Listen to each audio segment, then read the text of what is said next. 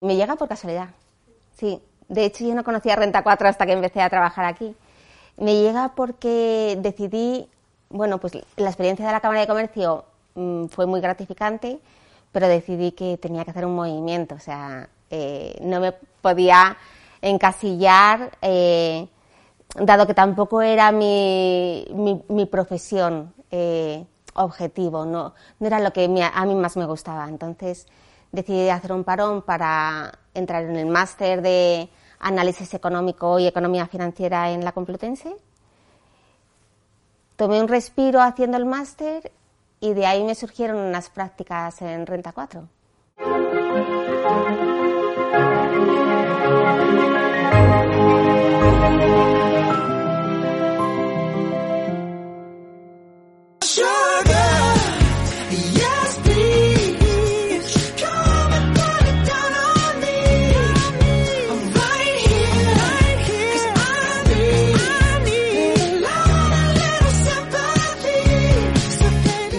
Las crisis se pasan mal, pero no, nunca, eh, nunca llegas a ese punto de decir lo abandono, porque es que este trabajo permite, muchas cosas, permite eh, ayudar al inversor que no tiene por qué tener conocimiento del sector financiero y que en muchas ocasiones, sobre todo en las peores ocasiones, está mucho mejor en manos de otro, en manos de un especialista que no se deja llevar por las emociones porque cualquiera de nosotros con nuestro propio dinero es que mm, no eres objetivo muchas veces. Entonces, y esa parte es fundamental no perderla de vista. O sea, al final lo que hacemos es para hacer la mejor gestión, incluso preservar a nuestros inversores de esa de, de esas emociones, de esas mm, decisiones tomadas en un mal momento. Bienvenidos a All in the Game, el podcast que te acerca a las personas que lideran la industria de gestión de activos en nuestro país. Un podcast que realizo con Clara Bernal y con la confianza y el apoyo de dos gestoras internacionales, Pictet Asset Management y Columbia Threadneedle. Nuestra invitada de hoy a All in the Game es Tony Conde. Ella es responsable de gestión de activos de Renta 4 Banco. Tony Conde estudió en Londres, becada y trabajando al mismo tiempo para ayudar a sus padres con los gastos. Es graduada con honores en Estadística y Economía por Big Beck College, University of London. Posgraduada en Dirección de Comercio Exterior por la Fundación Centro de Estudios Comerciales en Madrid. Y máster en Análisis Económico y Economía Financiera por el Instituto Complutense de Análisis Económico. Menudo currículum. Durante cinco años trabajó en una empresa de software en Londres. Empezó en el departamento de marketing. Ya nos contará qué aprendió de aquel puesto. En 2002 entró en la Cámara de Comercio e Industria de Madrid y en 2004 comienza su trayectoria laboral en Renta 4. Desde el año 2006 ocupa el cargo de responsable de gestión de activos de Renta 4 Banco. Tony es una fantástica profesional y mejor persona. Eso es lo que nos dicen los que la conocen más de cerca. Colaboradora y facilitadora, siempre intentando dar soluciones. Tiene muy bien estructurada la información que facilita a todos los asesores de una forma metódica y ordenada. Es meticulosa, contrasta opiniones y me dicen que es admirable ver que no se agobia ni en los momentos de mayor carga de trabajo. Siempre tiene un momento y una sonrisa para todos. Le gusta mucho el yoga, incluso estuvo a punto de ser profesora. No prueba ni la carne ni el pescado, así que tira a lo verde y también a los productos ecológicos. Empezó por necesidad, pero se ha convertido en su forma de vida, sana, deportista y siempre con una gran sonrisa. Tony, ¿qué tal? ¿Cómo vas? Buenos días. Bueno, esto estoy encantada ahora mismo. O sea, con esta presentación eh, no necesito más. Muchísimas gracias, de verdad. Oye, cuéntame esto de la, de la alimentación. Eh, ¿No tomas ni carne? ¿No pruebas el jamón? No, no, no, no. Parece que quien quienes coméis jamón no lo entendéis. Pero, pero se puede vivir sin el jamón, siento decirlo. No lo he probado nunca. La verdad es que por intolerancia, desde que era pequeña, eh, pues la cuestión es que no como ni carne ni pescado. Era bastante complicado, ¿eh? hace ya unos años de, de esto y, la verdad es que entonces, en aquella época, no había tantas intolerancias como ahora, por lo tanto, tampoco era fácil, fácilmente aceptable. Eh, claro, empezó como una intolerancia, pero ahora se ha convertido en toda una vocación, ¿no? Y disfrutas mucho de lo verde y de todo lo ecológico. Totalmente, sí, sí. No, o sea, no puedo contemplar mi vida de, ninguna otra forma. Oye, ¿y esto? se ha convertido en una moda. Esto de unos años para acá. O sea que últimamente es mucho más sencillo ser vegetariana que hace ya 30 y 40 años. Oye, ¿y esto del yoga, desde cuándo lo practicas? Pues lo del yoga eh, me viene de la época de Londres, la verdad. Eh, estoy haciendo mis pinitos en, Londres, en algunas clases, probando, pero eh, tampoco lo hacía de forma muy, recurrente. Y cuando tuve a mi segundo hijo, a Daniel, con, que ahora tiene 11 años, en ese momento decidí que tenía que ponerme en forma, o sea que eh, tenía que hacer algo y algo que me llamara mucho la atención, porque si no, pues podía, podía perder la fuerza de voluntad eh, a las primeras de cambio. Entonces recordé eso que me hacía sentir el yoga en su día y pensé que era una buena alternativa para ponerme en forma y, y sí, desde hace 11 años digamos que soy bastante asidua. Has mencionado eh, Londres. Eh, ¿Cómo termina una chica de cadalso de los vidrios en Londres estudiando? Pues la verdad es que no, eh, estaba planeado. Mis padres no tenían organizado mandarme allí para, para estudiar. Tengo que decir que fue una suerte y todo empezó porque en mi selectividad me hubiese gustado sacar más notas porque mi vocación era ser ingeniera de caminos. Eh, pero las circunstancias fueron que con la nota media que saqué no, no tenía suficiente para entrar en esa carrera. Así que como mi primera opción, después de la ingeniería, elegí estadística. Soy de matemáticas, me encantan los números y bueno, sin miedo me enrolé a, la carrera, a la diplomatura de estadística en la Universidad Complutense. El caso es que en el segundo año algo no iba bien. Eh, no llegaba a entender muy bien esto de la estadística. Y eso que, por lo que respecta a las fórmulas, a los números, no tenía gran problema, era más, no le veía una aplicación práctica. Mm. Y necesitaba, eh, bueno, decidí tomarme un respiro, o sea, eh, irme tres meses a Inglaterra, mm, bueno, pues poner, digamos, agua de por medio y a partir de ahí, pues aclarar mis ideas. Pero eras buena estudiante, ¿no? Eh, aunque no te entendías muy bien eso de la estadística y su aplicación en la vida real, sí que eras buena estudiante de buenas notas. Sí, absolutamente. O sea, es lo frustrante de la situación, el decir, sí, o sea, yo saco buenas notas, puedo aprobarlo. Eh, además, mi nota media anterior en lo que se llamaba antes BUP y CO era excelente pero era frustrante ver que puedes aprobar algo sin realmente entenderlo o entender su aplicación. Entonces, de ahí que decidiese hacer un parón, el parón era de verano, para aclarar ideas y venir con las pilas cargadas para ir a por el tercer año. Pero en realidad, en Londres, eh, bueno, pues me surgió una oportunidad laboral y a partir de ahí decidí que, que me iba a quedar una temporada más. empiezas trabajando en Londres, es una empresa de software que tiene que ver con el eh, sector bancario. Eh, cuéntanos exactamente qué tipo de empresa y qué hacías allí.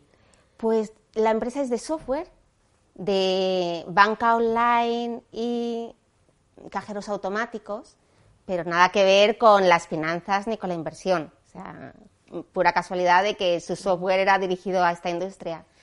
Y en marketing yo ayudaba con las traducciones de la página web, con la intranet y con las conversaciones y reuniones con clientes en Latinoamérica. O sea que ahí fue donde empecé una oportunidad que, bueno, pues la verdad es que para mí ha sido súper valiosa porque eh, empecé a tener también contacto con la empresa, cosa que antes pues no, había tenido, eh, porque me dedicaba a estudiar únicamente. Y, la verdad es que fue una experiencia bonita, o sea, aprendí muchas cosas y, sobre todo me dio la oportunidad de darle ese giro que necesitaba para e, iniciar de nuevo una carrera pues con, energía y con, y con ilusión, que era lo que me faltaba. Claro, y decides iniciar una carrera allí en Londres, que además consigues una beca y tus padres aquí que dicen y eh, sigues tirando hacia el sector financiero, ¿no? Finanzas y muy ligado también a las matemáticas. Mm, totalmente, sí. O sea, volví a repetir estadística, economía. Y mis padres, obviamente, no, esto no formaba parte del plan. Eh, no se lo esperaban y sobre todo eh, ellos inicialmente les sorprendía. Pensaban que es que no iba a volver por España. O sea, ya se ha marchado, se ha marchado para tres meses y ahora decide que se va a quedar y va a hacer allí la carrera. Pero bueno, la verdad es que al final los padres siempre apoyan a sus hijos y, nos ayudan también a, vivir las situaciones pues con, con, más autonomía, o sea, porque los padres aprendemos. Yo ahora que soy madre me di cuenta, los padres aprendemos también a adaptarnos a las situaciones. Bueno, dicen que los padres tienen que preparar a los hijos para la vida, no protegerles para la vida, ¿no?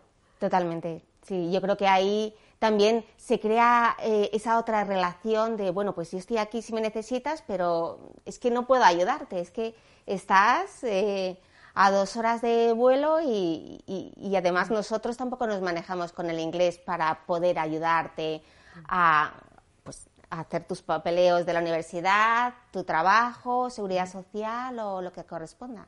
Em, decides seguir estudiando en Londres. ¿Cómo es la enseñanza en, Reino Unido en diferencia con la enseñanza aquí en España? Eh, ¿Qué te chocaba en aquellos años de, estudios universitarios? lo viví de una forma muy diferente a cómo vivía la universidad aquí. O sea, quizá también em, la pérdida de ilusión que había tenido aquí en la universidad mm, porque sencillamente no entendía el, fin o la utilidad de la estadística, eh, me hizo que la universidad en Londres la viviese de otra forma, la viviese con más ganas, con más ilusión. Porque es verdad que la carga teórica es inferior, pero no las explicaciones y los trabajos eh, en equipo. Sigues haciendo muchísimos trabajos y muchísimas explicaciones, lo que ocurre es que no todo se deriva en una fórmula matemática, ni en un aprendizaje a pies juntillas de, una fórmula. O sea, allí en muchas ocasiones podías tener el libro encima de la mesa. Lo importante era el que tú supieras utilizar las herramientas, no el que aprendieses las herramientas. Entonces, eh,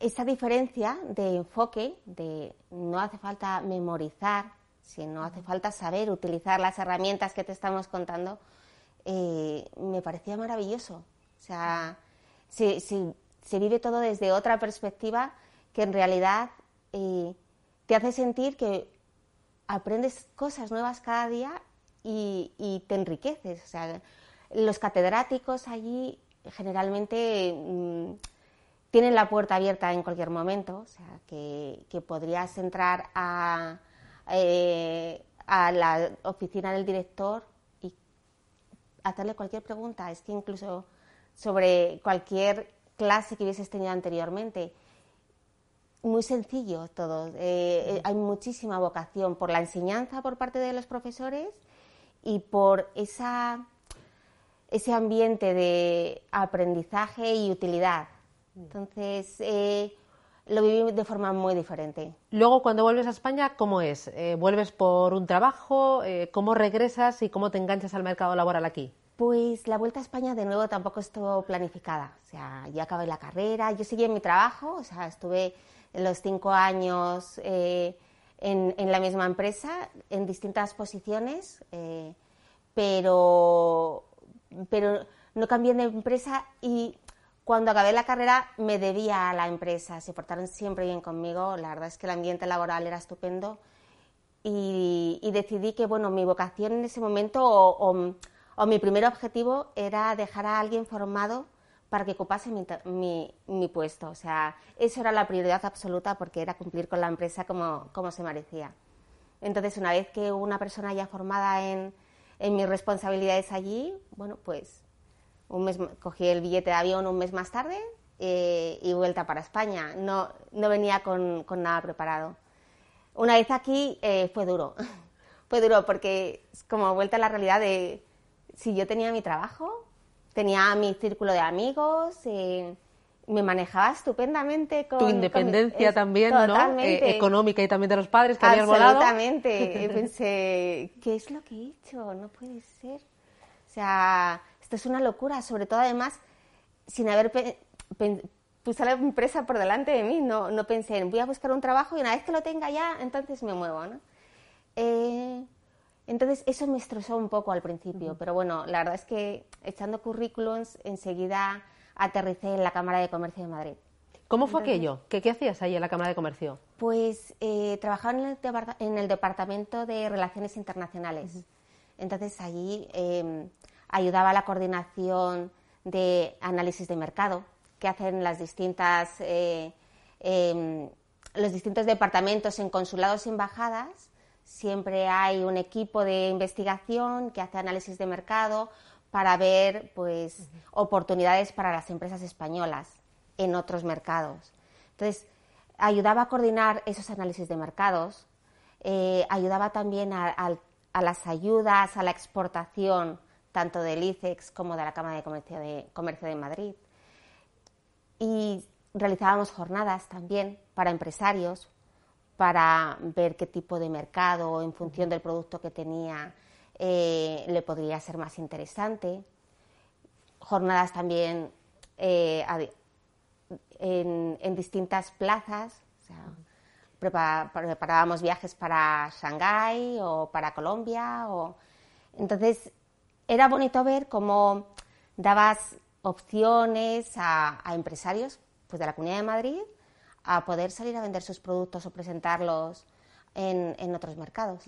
La verdad es que era bonito. Eh, aún así, no era lo suficientemente relacionado con, con, el sistema financiero y con economía y con números que, que yo estaba buscando.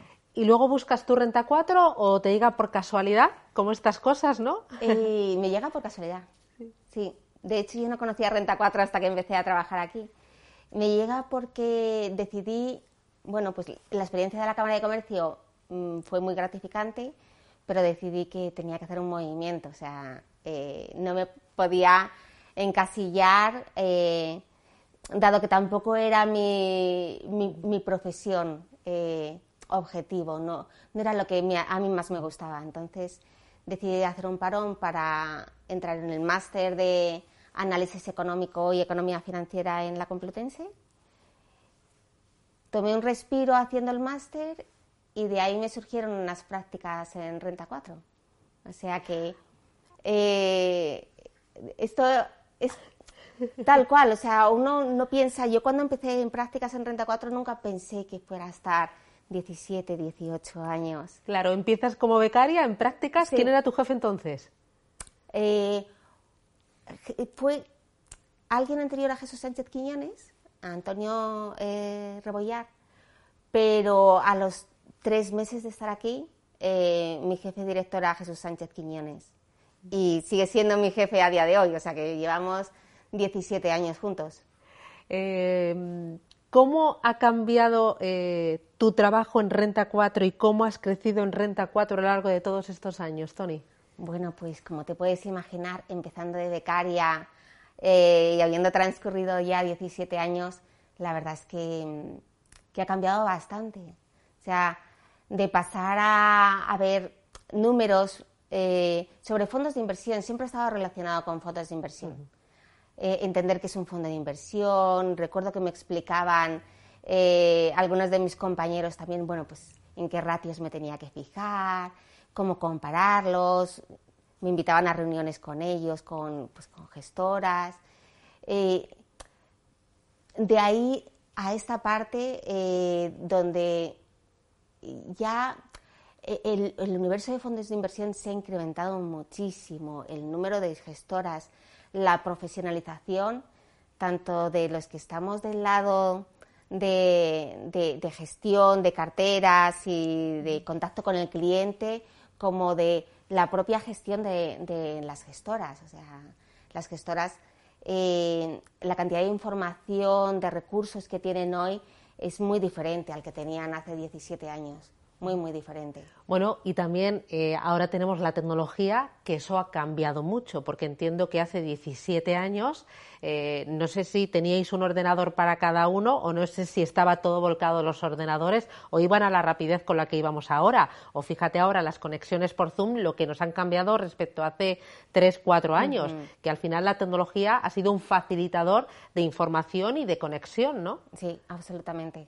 O sea, antes eh, podríamos estar hablando de ofrecer pues 20 gestoras, 100, 200 fondos de inversión y al final eh, los datos de esos fondos eh, los tomabas de Bloomberg o bueno pues un Excel también podía servir para, para hacer los, los números. mientras que ahora estamos hablando de más de 5.000 fondos de inversión, aproximadamente 120, 130 gestoras, donde además tienes que tener contacto con ellas. Estas reuniones no a, día de hoy las puedes tener porque al final vía email, vía eh, conferencias online o simplemente un Teams, siempre, siempre estás en contacto. Eh, e, este volumen hubiese sido imposible tenerlo hace 17 años. A, nivel análisis, de comparar unos fondos con otros, distintos ratios, elegir distintos periodos, o sea, necesitas eh, herramientas más potentes para poder hacer un filtrado de, fondos, para después eh, mirar más en detalle cada uno de ellos. ¿Qué herramientas cuantitativas y también cualitativas utilizas para seleccionar una gestora y un fondo de inversión? Y cualitativas, eh, digamos, porque es una parte que eso, mecanizarlo es casi imposible. Eh, nosotros en la parte más cualitativa estamos evaluando el servicio de una gestora, el conocimiento técnico que tiene la gestora y quien nos cuenta ese fondo, con qué tipo de rapidez o, de calidad nos está dando respuesta a nuestras preguntas. Y toda esa información es bastante manual. O sea, ahí no hay una herramienta que digas, pues cojo esta herramienta y me dice la calidad y el servicio que me puede dar esta gestora. Eh, entonces esa parte sigue siendo bastante manual y creo que también es un punto diferenciador de cada uno de, los analistas en esta industria. Cada uno sabe quién le está dando mejor servicio y quién de verdad sabe de lo que está hablando. Eh, esa parte la llevamos de forma manual, tenemos nuestro Excel, hacemos un ranking de gestoras. Y luego por la parte más eh, de fondo de inversión, de dato, ahí utilizamos Morningstar Direct. O sea, es una herramienta de Morningstar que tiene todos los datos de todos los fondos que hay especialmente registrados en España y a partir de ahí pues hacemos distintos rankings, distintos periodos. Em, tenemos nuestra propia modelización para, ver qué tipo de fondos estamos buscando en cada momento. Estamos buscando un fondo que tenga más exposición a un determinado sector, o que tenga menos volatilidad, o que tenga más rentabilidad por dividendo. Supongo que las carteras habrán cambiado mucho de hoy a hace tres, cinco o siete años, porque ahora serán carteras mucho más globales, con quizás más fondos de gestoras boutique, con ese apellido ESG y con también la incorporación de los temáticos. ¿Cómo, cómo, cómo son las carteras eh, que hace hoy Tony y las que hacía hace 15 años? Pues empezamos por las de hace 15 años. A ver. Porque es que hace 15 años estamos hablando de 2005, 2006, es que era como un mundo aparte.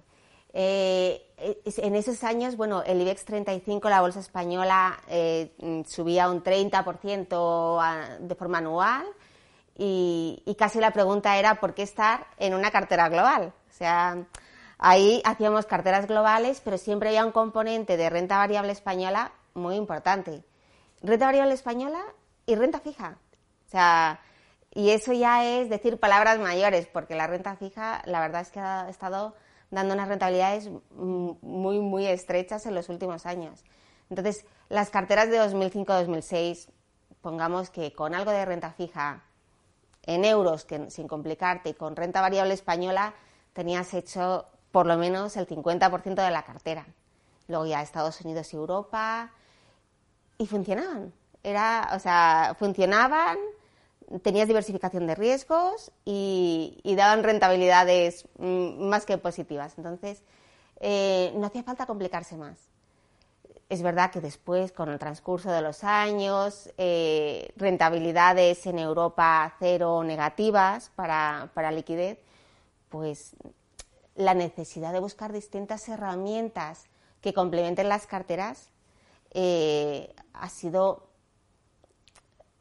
una revolución, o sea, porque necesitabas sustituir esa renta fija que apenas tenía riesgo y que tenía rentabilidad positiva por otros instrumentos que tienen riesgo. O sea, que, que no porque tú inviertas en ellos eh, pensando que van a descorrelacionar, quiere decir que, que tengan un movimiento tranquilo y sin sustos, sino que, que tienen sustos de vez en cuando y que en, determinados momentos no van bien. Entonces te exige el hacer matrices de correlaciones casi de forma permanente.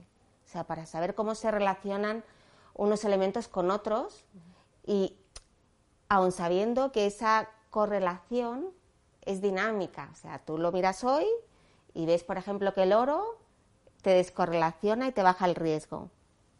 Pero dentro de un mes puede que te esté eh, sumando al riesgo. Entonces, exige eso, pues tener unas herramientas tecnológicas que sean más potentes y que te permitan hacer pues distintas modelizaciones de forma eh, muy rápida, porque necesitas tener muchas variables en marcha para que las carteras sigan manteniendo un control de riesgos adecuado a pues, el perfil del inversor, si es moderado, si es conservador. Y supongo que unas carteras ahora mucho más cargadas de renta variable, aunque el ahorrador sea conservador, porque llevamos mucho tiempo con tipos de interés negativo y ahora tenemos la inflación encima y a lo bestia. Sí, totalmente. O sea, el, peso de renta variable eh, ha crecido en los últimos años. O sea, esto de eh, que ya el ahorrador tiene que mentalizarse reinventarse en inversor. O sea, un ahorrador antes estaba acostumbrado a tener su dinero en un depósito que le pagaba una rentabilidad y no veía que hubiese oscilaciones al alza o a la baja. Eso mm, a día de hoy pues no, tiene rentabilidad y posiblemente eh, con la inflación eh, en la escala que, en la que estamos viendo eh, que está la inflación, pues tiene una erosión sobre ese ahorro importantísimo. ¿Qué opinión tienes de los temáticos? Pues nosotros los utilizamos con moderación, porque tienen más riesgo que una renta variable global diversificada, pero tienen una utilidad muy importante, porque es verdad que hay como temas estructurales que han ido surgiendo eh, porque las circunstancias son cada vez más cambiantes o cambiantes de forma más rápida. Eh, yo creo que el coronavirus y, el confinamiento eh, ha sido un catalizador para los temáticos. también para, para Renta 4, o sea, de la forma los, con los ojos con los que miramos los temáticos tras el confinamiento, eh, es diferente antes. Antes no dejaban de ser herramientas que, bueno, pues era un elemento más, pero no, no tenía un posicionamiento muy distinto a un fondo global. O por, qué estar en un tema en exclusiva. Pero con el confinamiento han resurgido distintas líneas estructurales, megatendencias, relacionadas bien con la salud, con la tecnología, con eh, cambio climático y, ser más social y medioambientalmente responsable. ¿El COVID también ha hecho que miremos de otra manera los criterios ESG, que los incorporéis de otra manera vosotros a las carteras? Sí, sí, sí. Yo creo que ha sido un catalizador muy importante para, para mirar esos datos con mayor atención y también para tenerlos en cuenta como factor positivo. O sea, tras el confinamiento eh, se dio la situación de que esos fondos que tenían eh, implícito valoraciones ESG eh, se comportaron mejor, tenían un perfil de riesgo bastante más conservador que el de aquellos fondos que no tenían en cuenta ese tipo de variables. Eh, al final, el que una empresa eh, ponga en valor pues cómo, cómo atiende a sus clientes, cómo es un buen vecino para pues eh, en, la ubicación donde, donde tiene operaciones, eh, cómo trata a sus empleados. O sea, mm, hay una reciprocidad, ¿no? Perdón. Sí, sí, sí. Eh, los empleados mm, son capaces de devolverte lo que, lo que tú estás dispuesto a, dar por ellos también. Entonces, em, ese tipo de compañías, al final, son compañías más estables, con, una generación de ingresos eh, mucho más recurrente o, por lo menos con mayor visibilidad de éxito a futuro. y vemos cómo las compañías se han ido transformando también. O sea que no solamente que nosotros como analistas nos fijemos más en esos criterios, sino que además vemos que las compañías eh, pues han puesto en valor también el transmitir ese tipo de información. ¿Tú eres más de gestión activa que de gestión indexada? Eh, o, en las carteras tienes en cuenta todo? O, sea, ¿O el corazoncito a ti qué te dice? Eh, sí, más de gestión activa. O sea, reconozco que la gestión pasiva tiene su valor y tiene su momento también. Pero a mí me gusta que los gestores elijan e inviertan en las compañías por convicción, porque ven que el valor que tienen es superior al precio que tiene en bolsa. O sea que eh, hay algo que tiene esa compañía que hoy por hoy no se refleja en la cotización y además de cara a futuro es donde él quiere depositar su dinero y el de todos los inversores que, representa. Eh, en un fondo de gestión pasiva, al final quien dicta el peso que cada compañía tiene en el índice es la capitalización. Como de grande seas, más peso vas a tener en, el índice, en el fondo de inversión. Tiene su utilidad porque al final esa transparencia y es, menos arriesgado también. ¿Sabes dónde estás? Y, el gestor no puede equivocarse. Eh, lo veo útil, pero soy más de gestión activa porque a mí me gusta que los gestores eh, le dediquen pasión y tiempo a lo que están haciendo. Y ahora, cuando seleccionas un fondo de inversión para incluirlo en, cartera, eh, ¿tienes en cuenta el conocer al gestor? Eh, ¿No te cuesta incorporarlo y te cuesta luego sacarlo? Porque le coges cariño y ya lleva contigo mucho tiempo. Eh, ¿Es de mantener mucho los fondos? ¿Cómo, ¿Cómo es eso? Pues me gusta mantener durante una larga temporada los fondos. O sea, me gusta darles tiempo también a los gestores a que demuestren lo que, lo que saben hacer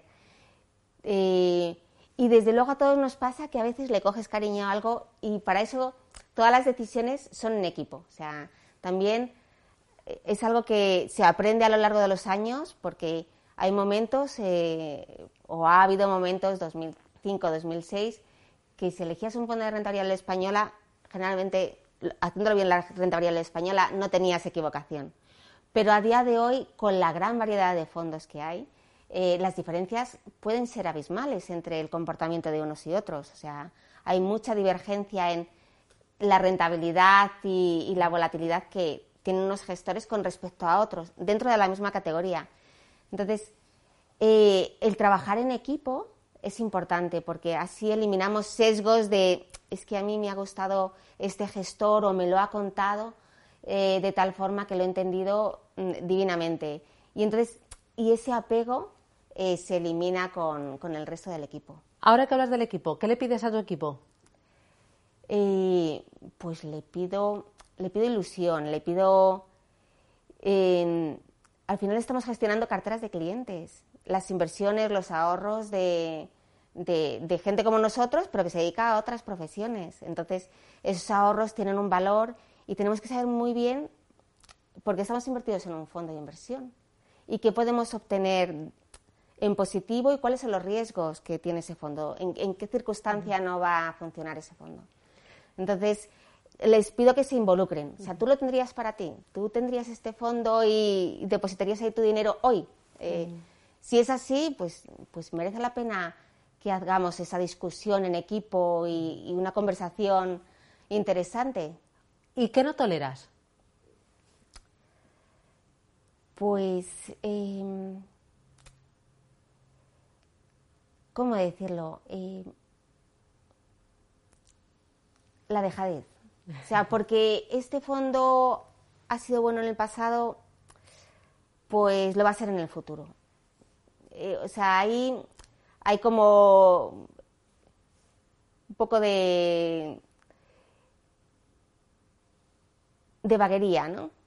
Digamos, de, bueno, pues de comodidad, nos vamos a comodidad, nos vamos a lo fácil, ¿no? Si, porque ah, es un buen fondo, tiene un buen nombre, es de una buena gestora, y el pasado ha sido bueno, pues entonces eh, es fácil de elegir, porque muchas veces también consiste en lo más conocido, eh, lo que, con lo que estamos más familiarizados, es más, mucho más fácil de, seleccionar y de elegir. Y además cuando se lo cuentas al cliente, el cliente a lo mejor ya lo ha oído, entonces eh, parece que mm, es muy sencillo porque va a ser más aceptado. Entonces, irse a algo nuevo que no está, sea tan conocido, que tengas que dar más explicaciones, que también supone un riesgo apostar por nuevas boutiques o, nuevas temáticas, pero ahí, bueno, pues hace falta ese plus de exigencia de vamos a buscar cosas nuevas, cosas que complementen a lo que tenemos. ¿Y cómo son los más jóvenes del equipo eh, en cuanto a formación y como actitud también? Eh, ¿Notas diferencia con otras eh, personas con las que llevas más tiempo? Eh, bueno, yo noto diferencias en cuanto a, vienen muchísimo más formados. O sea, en líneas generales diría que cuando los que llevamos más tiempo, ya los veteranos, entramos en Renta 4 a trabajar, no teníamos la formación que tienen ellos. O sea, es increíble porque además ellos van haciendo como sus prácticas de verano, eh, van ponen en valor también el ser delegados de curso, el tomar ese tipo de iniciativas de, bueno, pues un poquito de responsabilidad de vez en cuando. Y creo que eso ha, mejorado sustancialmente. Y a partir de ahí, la verdad es que intentan ponerse a la altura rápidamente. A los chicos que quieren dedicarse a esto de las finanzas, ¿qué, les recomendarías? ¿Qué es clave para, mm, trabajar en un sitio como Renta 4 o para dedicarte al mundo financiero o la gestión de activos? Que te guste aprender. Siempre hay que estar aprendiendo. O sea, uno no puede relajarse en, en el sector financiero jamás. O sea, siempre hay cosas que ocurren que cambian lo que ya habías aprendido. O sea, el tener inquietudes y saber que es que tú no quieres dormirte en los laureles y quieres estar al día y, poder disfrutar de un trabajo que afortunadamente una gran parte del tiempo es leer, escuchar a los demás, eh, intercambiar opiniones, ver cuál es el enfoque o, por qué tú has interpretado algo diferente. O sea, cómo... ¿Y tú crees que es necesario estudiar un empresarial? ¿Es algo relacionado con económicas, ahora más matemáticas, estadística como tú? Pues yo creo que la verdad es que rama de ciencias quizás sí sea adecuado. Eh, pero bueno, también he visto a, algunos becarios que vienen de la rama de jurídico que también, eh, también suelen familiarizarse y, y, tener una estructura y una organización mental que les permite rápidamente cogerlo todo al vuelo. Entonces, bueno, digamos que las ramas de ciencias lo vas a tener más sencillo. Em, muchas veces el sector financiero es tan amplio que cuando uno es estudiante no sabe muy bien si se quiere dedicar a ser broker, analista, gestor de carteras, si quiere trabajar en una mesa de tesorería, porque como estudiante no estás viendo todos los los empleos, la empleabilidad que puede llegar a tener el sector financiero. Entonces es muy difícil para un estudiante eh, aprender exactamente algo que quiera ser dentro del sector financiero. Entonces hay que probar, hay que hacer prácticas, hay que estar en algunos departamentos, mm, puede ser de análisis, de gestión de activos, puede ser en una gestora y empezar a diferenciar, pues es que los fondos de inversión me gusta o no, no, lo que yo quiero es valorar a mm, empresas. Y oye, pues lo que me gusta es ver el balance de las compañías y saber si Telefónica pues vale su precio o, vale más de lo que de su precio en bolsa. Tú tienes dos hijos, 11 y 14 años. ¿Alguno de ellos tira por el mundo financiero? ¿Te preguntan? ¿Tú, tú cómo les dices a qué te dedicas? Pues es complicado. O sea, la verdad es que el de 11 eh, de momento le pilla un poco lejos todo el tema de, finanzas y de hecho no creo que se vaya a dedicar a ellas, aunque es buen matemático, pero no, me parece que hoy por hoy no. Y la de 14 no acaba de entenderlo, no acaba de entender muy bien cómo es eso de... Para, ¿Tú qué tienes que ver con China? Me dice. Eh, o sea, ¿por qué, me, ¿por qué, estás leyendo eso de China? Eh, claro, es que para mi trabajo no, no, no, es algo que sea fácil, fácilmente explicable a alguien bien pequeño o bien que no tiene familiaridad con, la inversión. ¿Hay alguna frase que le repitas mucho a tus hijos relacionada con el estudio, la formación, el trabajo, la superación? Sí, sí, sí, muy pesada. Les digo que siempre tienen que dar lo máximo de sí mismos. O sea, siempre no pueden dejar de intentar nada. O sea, que no, que no consideren que hay algo que no puedan hacer. Que ellos siempre lo tienen que intentar.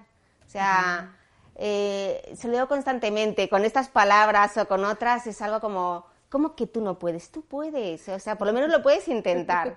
Otra cosa es cómo salgan. Bueno, hay una obra de teatro, bueno, no es teatro, es eh, un espectáculo de magia que se llama Nada es imposible. Ah, pues eh, este muy recomendable. Sí, sí, a este me tengo que apuntar.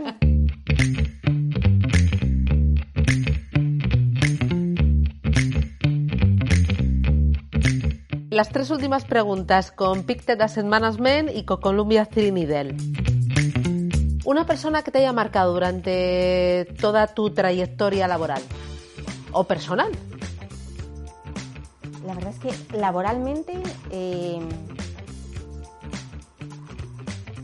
yo creo que Jesús Sánchez Quiñones ha puesto su granito de arena en hacerme una persona crítica eh, e inquieta no creer nada porque lo están diciendo otros. O sea, tienes que ver eh, la forma de justificarlo y de entenderlo y de expresarlo y, y, eso te hace ser más prudente. O sea, porque al final piensas las cosas una, dos y hasta diez veces si es necesario.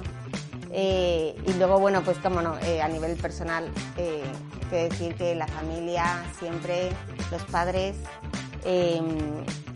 pues, pues te marcan, te hacen ser como, como tú eres y, y, dar lo mejor de ti mismo. O sea, muchas veces haces las cosas mucho mejor solo porque quieres demostrarles, oye, qué buena hija que soy, que voy a hacerlo por vosotros.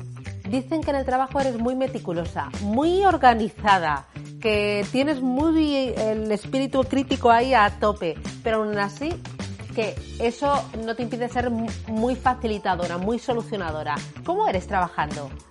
Uy, pues no lo sé, yo creo que depende del día. Mira, o sea, por ponerte un ejemplo, em, si yo estoy delante de la pantalla y estoy con algún compañero y estamos corrigiendo, revisando un informe y tal, y si veo una coma o hay que cambiar, tengo que hacerlo en ese momento. O sea, no puedo dejar las cosas a medias. Me cuesta muchísimo.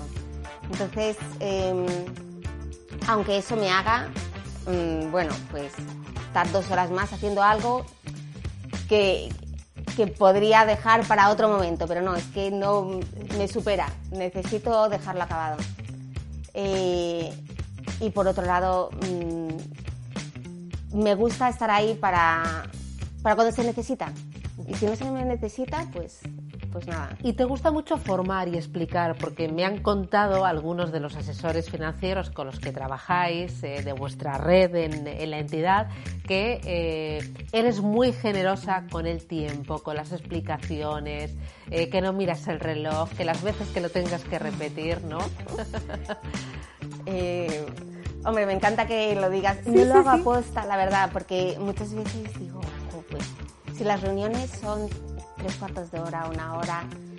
Oye, también está bien por respeto al tiempo de los demás, pero, pero la verdad es que me gusta, me gusta eh, aprovechar también ese tiempo que los demás me regalan.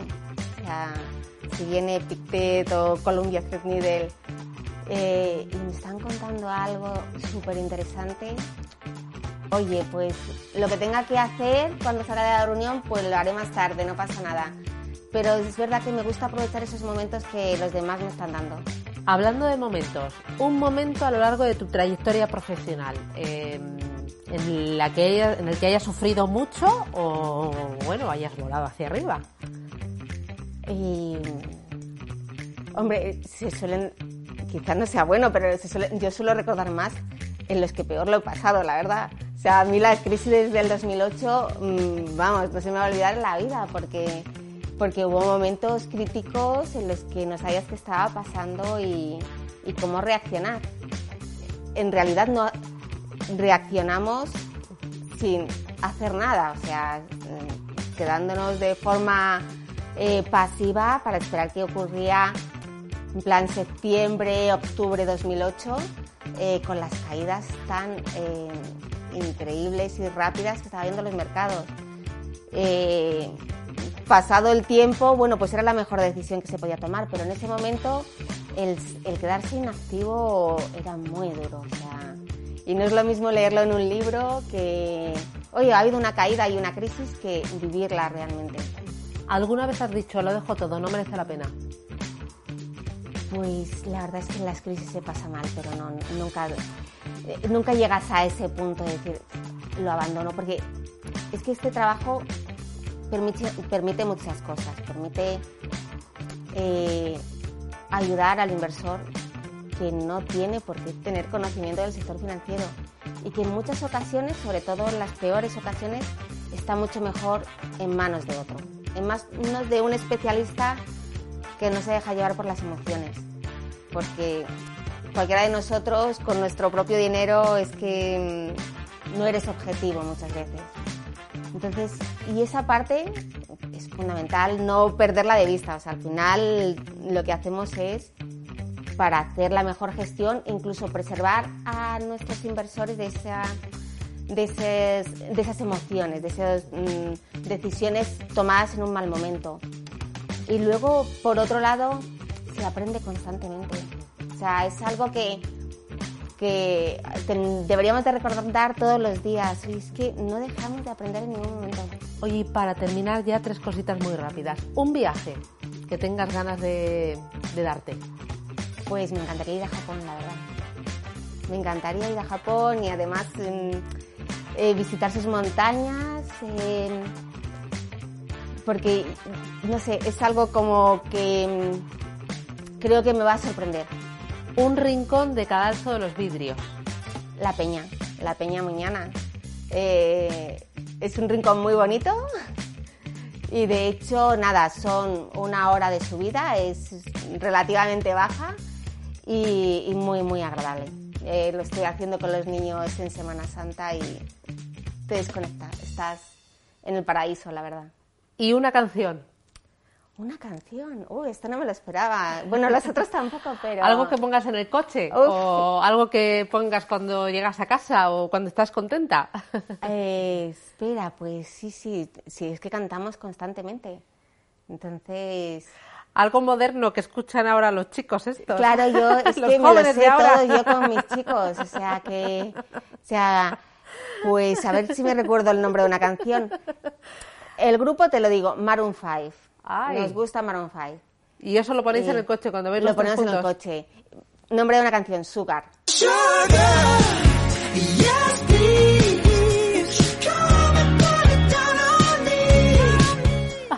Eh, me gusta, nos gusta el vídeo, es muy divertido. Tony, ha sido un placer conocerte. Eh, derrochas eh, pasión y, y, una gran sonrisa, como nos han dicho todos tus compañeros cuando hemos investigado y hemos preguntado por alguna cosilla de tu vida personal y también de, de tu forma de trabajar. Muchísimas gracias. gracias ha sido un placer. Enhorabuena y enhorabuena también a tu casa. Muchísimas gracias a vosotros, de verdad.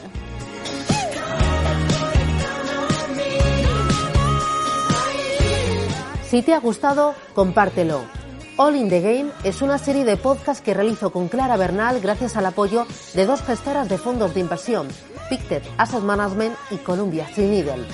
Dos gestoras comprometidas con la educación financiera y la inversión sostenible y que confían en un canal en auge como este para poner en valor a los profesionales que trabajan en la industria de gestión de activos. Pictet Asset Management y Columbia Threadneedle. Estamos orgullosas de que confiéis en All in the Game.